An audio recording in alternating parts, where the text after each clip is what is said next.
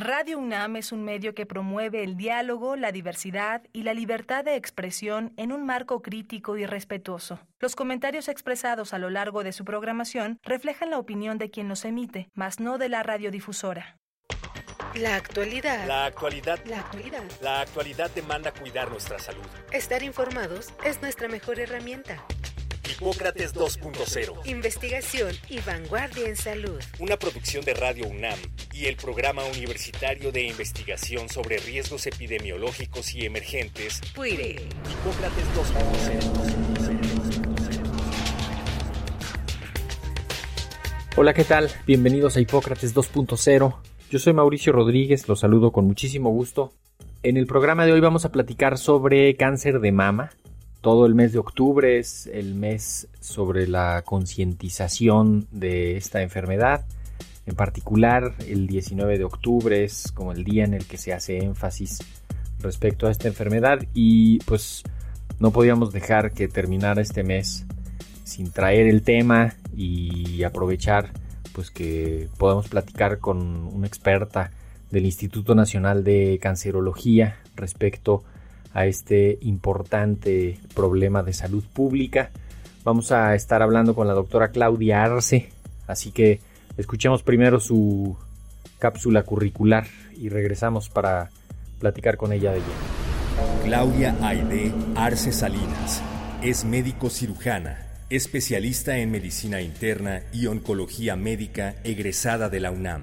Realizó maestría en Ciencias Médicas en el Instituto Nacional de Ciencias Médicas y Nutrición, Salvador Subirán. Es catedrática en temas de su especialidad y pertenece a la Sociedad Mexicana de Oncología, al Sistema Nacional de Investigadores y a la Asociación Mexicana de Mastología. Su trabajo se enfoca en la investigación y la atención a pacientes con cáncer de mama. Actualmente es jefa del Servicio de Oncología Médica en el Instituto Nacional de Cancerología. Doctora Claudia Arce, pues primero darte la bienvenida, muchísimas gracias por aceptar la invitación aquí a platicar con nosotros en Hipócrates 2.0. Claudia, muchísimas gracias. Gracias a ti, buenos días. ¿Por qué no hacemos una primera reflexión sobre el panorama epidemiológico del cáncer de mama y, y hacer énfasis en por qué es importante tener no solo un día mundial de la lucha contra el cáncer de mama, sino un mes del, de, hablar de este tema, de ponerlo absolutamente en todos lados. En el fútbol ponen banderas rosas, en todos lados ponen productos rosas, este, para que la gente tenga este tema ahí presente. Pero ayúdanos un poquito a poner el contexto para después seguir con esto. Bueno, cáncer de mama, y creo que se hace toda esta este, exposición al cáncer de mama porque es la principal causa de muerte en las mujeres en México y es el principal cáncer que nos afecta a las mujeres. Eh, desde el 2006 el cáncer de mama es mucho más común que cáncer cervicouterino, que hasta hace 15 años era la principal causa de muerte en mujeres por cáncer. Insisto, el cáncer de mama es la causa más común y la, la incidencia de cáncer de mama va increciendo, es decir, conforme pasan los años, va incrementando la expectativa de vida, eh, va incrementando la pirámide poblacional, en donde vemos mayor, un mayor número de mujeres entre 40, 50 y 60 años, pues la incidencia de cáncer de mama va a incrementar. De acuerdo a, cifras eh, estadísticas en el año 2020, a cifras estadísticas de Globocan, Globocan es una asociación internacional en donde lo que hace son estimados de incidencia y mortalidad lo que ellos reportaron es una incidencia de 30 mil casos nuevos en el año 2020. Y desafortunadamente de estos 30 mil casos, 6 mil pacientes van a morir por cáncer de mama. Esto es una de cada cuatro mujeres que son diagnosticadas por cáncer de mama van a morir de esta enfermedad. Y pues de aquí es donde, donde radica la, la importancia de la enfermedad, no solamente a nivel nacional, sino a nivel mundial. A nivel mundial se registran cada año 2.5 millones de mujeres con cáncer de mama. No me puedo imaginar en una ciudad pequeña o en un, incluso en una cabecera municipal que tenga un hospital regional, ¿no? Este, que dé cobertura ahí regional o en los centros. Eh, en, creo que el, Estado de México tiene un centro oncológico también. Eh, me imagino que debe de llegar. Hay centros oncológicos, hay uno en cada estado, básicamente. Sin embargo, hay estados, por decir Chihuahua, en donde la extensión territorial es tan grande que el centro o, el hospital está tan lejos de las comunidades que pues al final es un lugar muy difícil de accesar. Y usualmente el diacrosis de la paciente es va al centro de salud, el centro de salud la refieren a un segundo nivel para mastografía, regresa a su comunidad, dos meses después le dan la cita, va, se hace la mastografía, dos meses después le dan el resultado y le dicen si es cáncer, entonces ahora ve otra vez al centro, al segundo nivel o al tercer nivel, Entonces, todo este tiempo que tarda una paciente en tener la sospecha diagnóstica y confirmarse el diagnóstico, pues están asociados con un retraso en el diagnóstico y una mayor progresión de la enfermedad. Cáncer de mama, ¿cuántos tipos de cáncer de mama hay? Y, si hay, o sea, es importante de pronto hablar de las distinciones del cáncer de mama porque siempre solo se trata como uno solo y, pareciera que todos son iguales y no es cierto. Hay unos que son eh, irremediablemente eh, terribles y hay otros que son menos graves y hay otros, ¿no? Cuéntanos un poquito de eso. Sí, indudablemente identificar el, tipo de cáncer de mama es vital para nosotros, vital para poder definir el pronóstico, porque algunos requieren tratamientos o fármacos diferentes y para poder individualizar el pronóstico, es decir, qué tanta posibilidad tiene justamente esta paciente de que regrese la enfermedad y entonces qué estrategias extra podemos hacer. En general tenemos tres tipos de cáncer de mama. Voy a ir del menos común al más común. El menos común es un tumor que se llama triple negativo. ¿Por qué? A lo mejor voy a hacer un paréntesis antes de explicar esto. Cada que nosotros hacemos el diagnóstico de cáncer de mama, el patólogo nos tiene que decir que es un carcinoma infiltrante. Infiltrante significa que estas células ya tienen la capacidad de irse a cualquier órgano porque han roto la membrana basal, que es la membrana que sostiene al, tumor. Lo que alguna gente le dice como un tumor no encapsulado, porque ya se salió del se puede ir a cualquier lado. Exactamente. Entonces el patólogo nos dice esto, que es un carcinoma infiltrante, y después nos tiene que decir la expresión de tres proteínas, receptor de estrógeno, receptor de progesterona y HER2 neutro. Dependiendo entonces de, la presencia o ausencia de estas tres, tres proteínas es que se clasifica el tumor. Entonces la primera clasificación se llama triple negativo y eso es porque estas tres proteínas están ausentes. La característica de los tumores triple negativo es que representan más o menos el 15% de todos los tumores, son los menos comunes, pero suelen afectar más a mujeres jóvenes. Son las mujeres que vemos como de 30 años o veintitantos años con cáncer de mama y suelen ser tumores muy agresivos, en donde la posibilidad de, eh, cura es mucho más baja. Suelen ser tumores que eh, no tenemos prácticamente muchas alternativas terapéuticas más que quimioterapia. Y si una paciente tiene cáncer de mama metastásico triple negativo, la posibilidad de que viva es aproximadamente 15 meses máximo. Entonces, estos son tumores muy, muy agresivos. Le siguen en frecuencia y en agresividad los tumores HER2. Los tumores HER2 se caracterizan justamente por tener esta proteína que se llama HER2. HER2 es una proteína constitutiva que tienen todas las células, pero no se sabe por qué en algunos casos el gen que, produce esta proteína muta y entonces tenemos demasiadas proteínas en la superficie de la célula. La consecuencia de tener mucha proteína es que el mensaje que recibe la célula es de un crecimiento eh, continuo eh, este, y con una mayor capacidad de metástasis. Estos tumores HER2, hasta antes de tener eh, anticuerpos monoclonales dirigidos, su pronóstico era muy malo, tan malo como un triple negativo. Son tumores que tienen, insisto, mucha capacidad de metástasis y principalmente metástasis al sistema nervioso central. Ya. La metástasis es cuando el tumor se va de su lugar original hacia otros lados. Se puede ir ahí a los órganos del vecindario, ¿no? A los ganglios o algo así muy cerca, más o menos local, pero también se puede ir a, órganos a distancia, al, pulmón, al hígado, al, al cerebro. Correcto, correcto. Y entonces desde el 2007, por ejemplo, que se incorporó al Seguro Popular un tratamiento que se llama trastuzumab, que es un anticuerpo monoclonal que va dirigido contra esta proteína, se ha logrado que el pronóstico de estas enfermas sea mejor y que inclusive estemos hablando de, pues cura en etapas tempranas y en pacientes con enfermedad metastásica de muy buen pronóstico. Y otra vez pongo el ejemplo como lo pusimos en un triple negativo. Un HER2 positivo con el tratamiento correcto se espera que su expectativa de vida sea más o menos 60 meses. La diferencia es 15 meses triple negativo, 60 meses un tumor eh, metafásico HER2. Y 60 meses, porque ahí es donde, donde van los estudios de seguimiento, ¿no? Seguramente en, en, en, un año vamos a decir, pues son 70 meses, porque ya siguieron esas pacientes, pues ya 70 meses más, o 10 meses más. Exactamente, porque esa es nuestra mediana. Y el grupo, el que le sigue en frecuencia, es un tumor que expresa receptores hormonales. Se le puede llamar luminal A, hormonosensible o simplemente receptores hormonales positivos. Este es el grupo más común, representa más o menos el 60, el 70% de todos los cánceres de mama. Es un tumor que nos permite justamente dar un tratamiento antihormonal o endocrino y con esto nos podemos evitar la quimioterapia en una gran mayoría de las pacientes.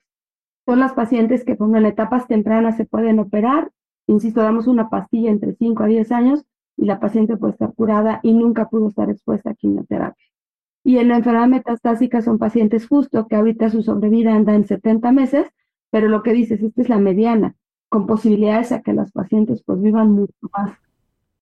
También quiero, Claudia, que hablemos sobre factores de riesgo del cáncer de mama. También hay mucho enredo, mucha confusión de que si los hormonales orales, anticonceptivos, si la exposición a algunas cosas de contaminación, algunos productos, pero que si la carga genética, ¿no? Si tu mamá tuvo, si tu abuelita tuvo, y, y acláranos esto así como fácil de entender para que la, la gente no, ni se asuste ni se confíe.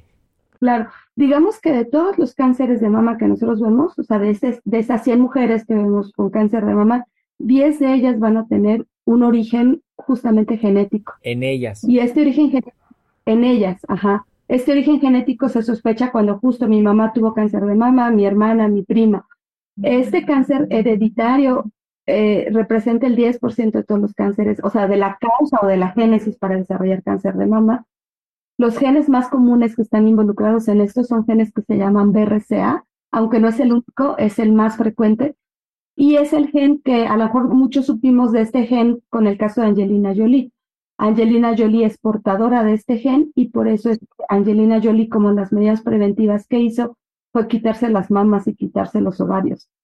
Porque el gen BRCA está asociado con un riesgo de hasta el 70-80% de desarrollar cáncer de mama y de desarrollar cáncer de ovario. ¿Y ese gen te lo, te lo pasó tu mamá, te lo pasó tu papá? Exactamente, o sea, viene, viene heredado, pero hay un porcentaje que se puede adquirir de nuevo.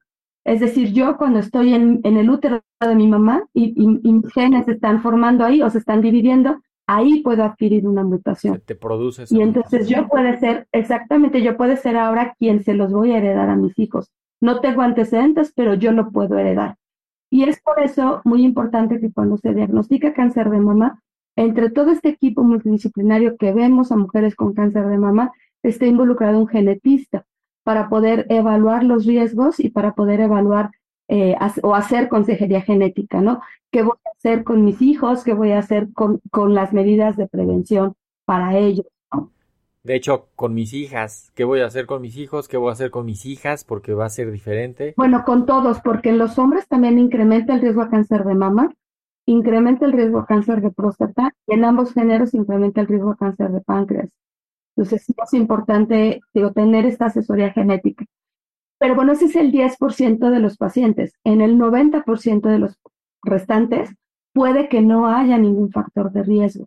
Los más comunes que se describen es esta exposición hormonal, ya sea porque yo empecé mi regla muy temprano o dejé de reglar muy grandes después de los 55 años, porque usé anticonceptivos, porque usé terapia de reemplazo hormonal o porque soy obesa.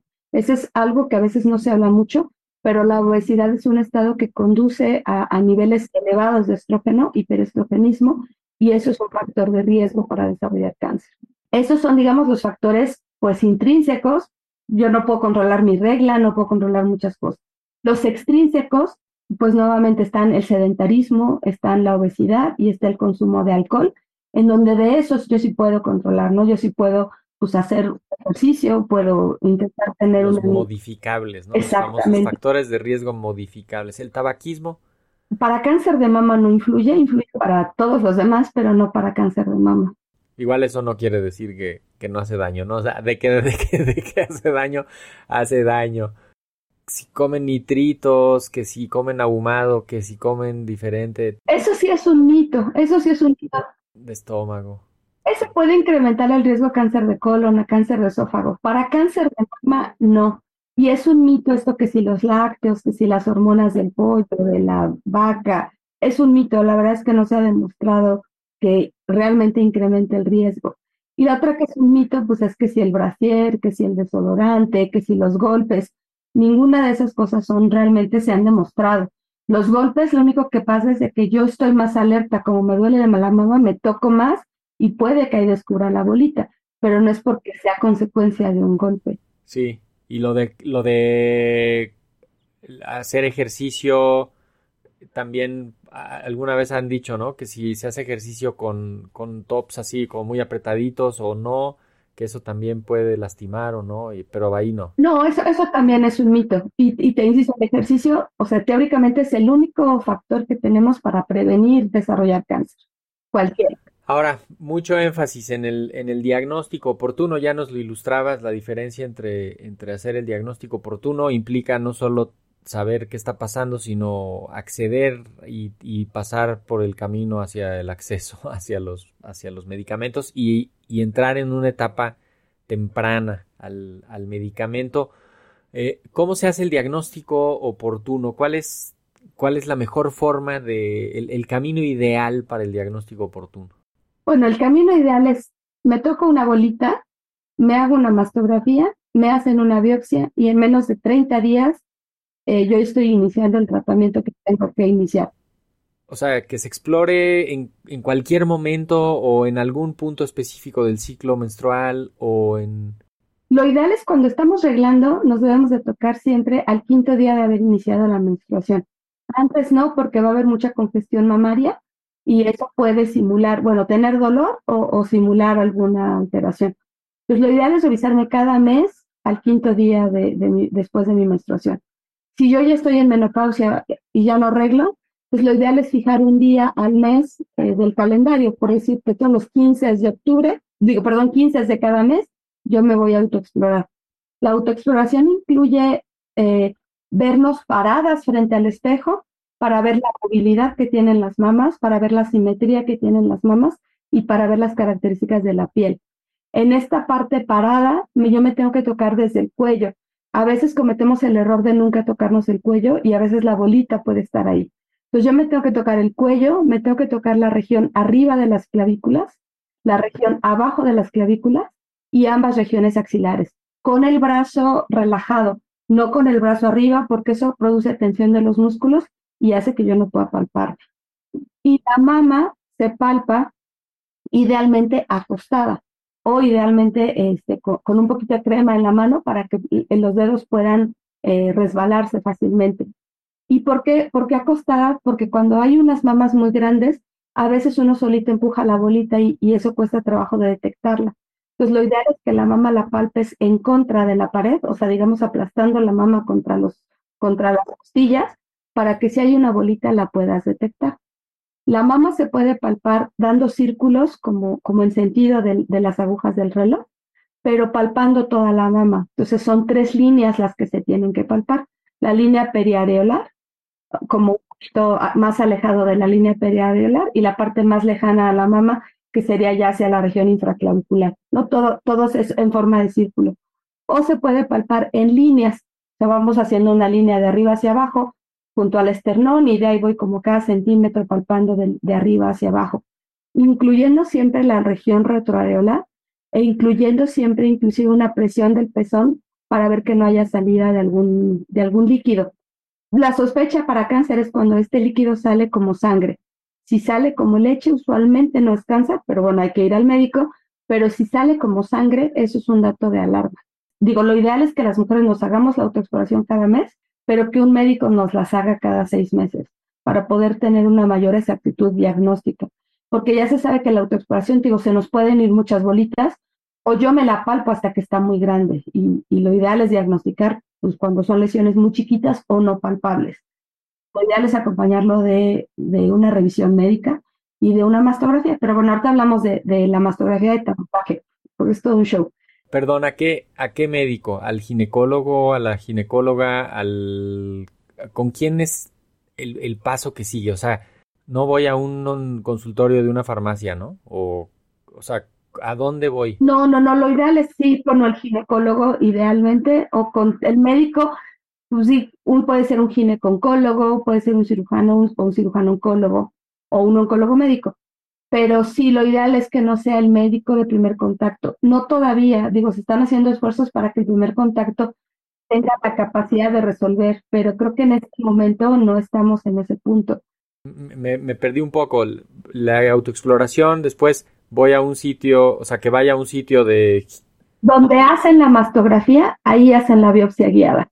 Ahí mismo, en ese mismo lugar, dicen, si hay algo de sospecha, ahí tengo que biopsiar y digo, tiene que ser guiada por ultrasonido. Esto puede ser el hospital general de que le toca. El hospital de la Jusco Medio, haz de cuenta, o el hospital. Sí, el, el Gea González, este. Así es. ¿no? Eh, hasta ahí se hace ahí sin, sin problema los hospitales generales de zona del IMSS. Así es, de hecho el IMSS tiene toda una clínica de mama, bueno, son tres clínicas que se dedican solamente a eso.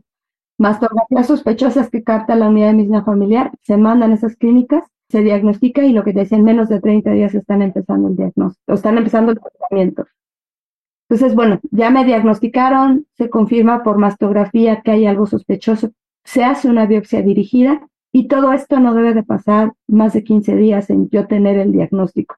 Ya teniendo el diagnóstico, que es nombre y apellido de la enfermedad, es decir, cáncer mama, receptores, etc. Entonces, ahora sí ya el, el, cirujano o el oncólogo médico define, bueno, es un tumor, es decir, triple negativo, lo ideal es dar primero quimio. Es un tumor hormonosensible, se puede operar de entrada, ¿no? Ahí más o menos Así es como se hace. Por eso también, y aquí qué bueno que lo pones así, porque hay como muchos mitos, ¿no? De que si a, tal paciente le pasó tal cosa, a tal otra paciente le hicieron otra cosa, pues sí, a cada paciente se le hace algo diferente, aunque a veces se antojaría que fueran siempre los mismos manejos, pero no, se personaliza el tratamiento. Es diferente. Exactamente, no hay una receta de cocina. Exacto. Tienes que tratar a la paciente que tienes enfrente porque tienes que tomar en cuenta pues su edad, si tiene algunas otras enfermedades y el tipo de tumor, ¿no? Además, las preferencias de la paciente. Por ejemplo, nosotros optamos mucho por hacer cosas que, que preserven la mama para que no les tengan que hacer mastectomía. Pero hay pacientes que tienen mucha cancerofobia y que dicen, yo quiero que me las quites y quiero que me las quites las dos. Se me está viniendo el tiempo encima. Claudia, pero quería que en, un minuto nos cuentes un poquito cuáles son los principales retos del, cáncer de mama este, que, se tienen que resolver en México, así en el entorno. Los retos son lo que comentamos, el diagnóstico oportuno, el evitar que esta paciente ande pululando o esperando dos meses una cita para una mastografía. Y el otro reto es el tamizaje.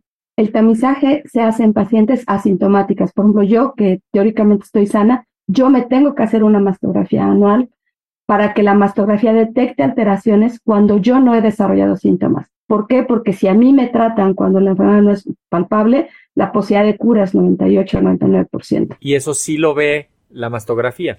Eso lo ve la mastografía. Y por eso es que la recomendación es que todas las mujeres después de los 40 años nos tenemos que hacer una mastografía. El reto está en que no hay equipos suficientes en el país y el reto está en que, ok, por ejemplo, lo que decías ahorita, el fútbol ah, viste de rosa, este, el súper es rosa. Ya me hice la mastografía, pero ¿qué pasa si tengo una mastografía? ¿A dónde voy? Que eso es lo que no dicen estas campañas, ¿no? ¿No? Entonces, desde ahí empieza la pelotita de, estas pacientes de andar rondando por todos lados. Si yo detecto el cáncer a tiempo, no tengo necesidad de utilizar medicamentos de alto costo. Pero si se me diagnostican temprano, me pueden quitar el pedacito de mama y con una pastilla que cuesta 100 pesos al mes, puedo estar curada. Esa es la diferencia. Tampoco quería dejar de preguntarte, Claudia, sobre el, impacto de la pandemia de COVID-19. No tanto de que si el COVID, sus proteínas y aumenta alguna cosa que está relacionada con el cáncer, sino más bien esto esta disrupción que provocó el COVID en los servicios de salud durante más de un año, ¿Qué impacto están viendo ustedes así ya en particular respecto a cáncer de mama? La disrupción fue horrible, terrible para las pacientes, porque durante más de dos años dejamos de atender a gente asintomática y dejamos de diagnosticar cáncer. O sea, esta detección temprana desapareció. Se dejó de hacer. Desapareció porque al final a las mujeres nos daba miedo ir a un hospital a hacerme la mastografía. Cuando llegabas decían, señor, esta no es prioridad, tengo 20 pacientes graves, entonces se dejó de hacer diagnóstico oportuno.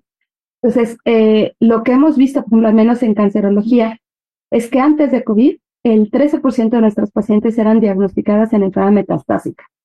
Después de COVID, el 25% de nuestras pacientes eran diagnosticadas en etapa metastásica. Entonces, lo que esta disrupción hizo que veamos pacientes otra vez en etapas muy grandes, con tumores muy, muy feos y con metástasis. Eso, es la consecuencia del COVID. Esos son los daños ocultos de la pandemia que, que a veces no no alcanzamos a concebir, ¿no? El igual acceso a diagnóstico temprano de tuberculosis, pero de esto, cáncer. La gente no se acercó. No, no se acercó, pero además al principio, al principio de la pandemia, no sabíamos si había que dar quimio o no. No sabíamos si le doy quimio y entonces mi paciente se va a contagiar. En muchos lugares, del, no solamente de México, del mundo, se disminuyó el uso de quimio, se disminuyeron pues, muchas estrategias de tratamiento que curan y ahora se sabe que esto va a tener un impacto y que en cinco años vamos a ver un incremento en la tasa de mortalidad que tiene que ver mucho por, por la forma como inicialmente tratamos a las pacientes durante COVID. Qué, qué, qué, mal que nos vayamos a ir con una imagen así tan difícil. Despidámonos con una imagen optimista. La imagen optimista es que cáncer de mama es curable, o sea, cáncer de mama es curable y, y, y lo único que tenemos que hacer es diagnosticarlo oportunamente. Entonces, no dejemos de autoexplorarnos, no dejemos de ir con el médico o de hacernos una mastografía. Aquí nada más es encontrar después un médico que, o, tener un médico como ginecólogo que sea capaz de ayudarnos a saber cuándo es una bolita benigna, cuándo es una bolita maligna, para poder hacer una intervención temprana. Pues con eso nos quedamos. Doctora Claudia Arce, médica, oncóloga, eh, jefa del Servicio de Oncología Médica en el Instituto Nacional de Cancerología. Muchísimas gracias por haber estado en Hipócrates 2.0. Esperamos tenerte pronto de, vuelta para platicar sobre pues cómo va. No nos esperemos cinco años a que, a que nos digas qué fue lo que pasó. Muchísimas gracias, Claudia. Exactamente. Un placer. Hasta luego. Pues ya lo escucharon, diagnóstico temprano. Hay varias fundaciones que tienen servicios para la población en general, las instituciones el IMSS, el ISTE, los servicios de salud de Pemex tienen programas específicos para promover el diagnóstico oportuno. Hay que acercarse a eso. Eso sí es pues una parte institucional que, que, hay que acercarse. FUCAM también eh, tiene servicios eh, en, pues, en varias partes del país. Entonces, pues esperamos que esta información les haya puesto a reflexionar, les haya puesto el tema sobre la mesa y, lo lleven a las, a las familias y a la, a la comunidad. De eso se trata el mes de la concientización sobre el cáncer de mama. Yo soy Mauricio Rodríguez, esto fue Hipócrates 2.0, espero que nos acompañen la próxima semana. Por lo pronto, quédense en sintonía de Radio UNAM Experiencia Sonora. Hipócrates 2.0 es una producción de Radio UNAM y el Programa Universitario de Investigación sobre Riesgos Epidemiológicos y Emergentes, PUIRE, coordinado por el doctor Samuel Ponce de León. Te esperamos la próxima semana. Hipócrates 2.0 Radio UNAM Experiencia sonora.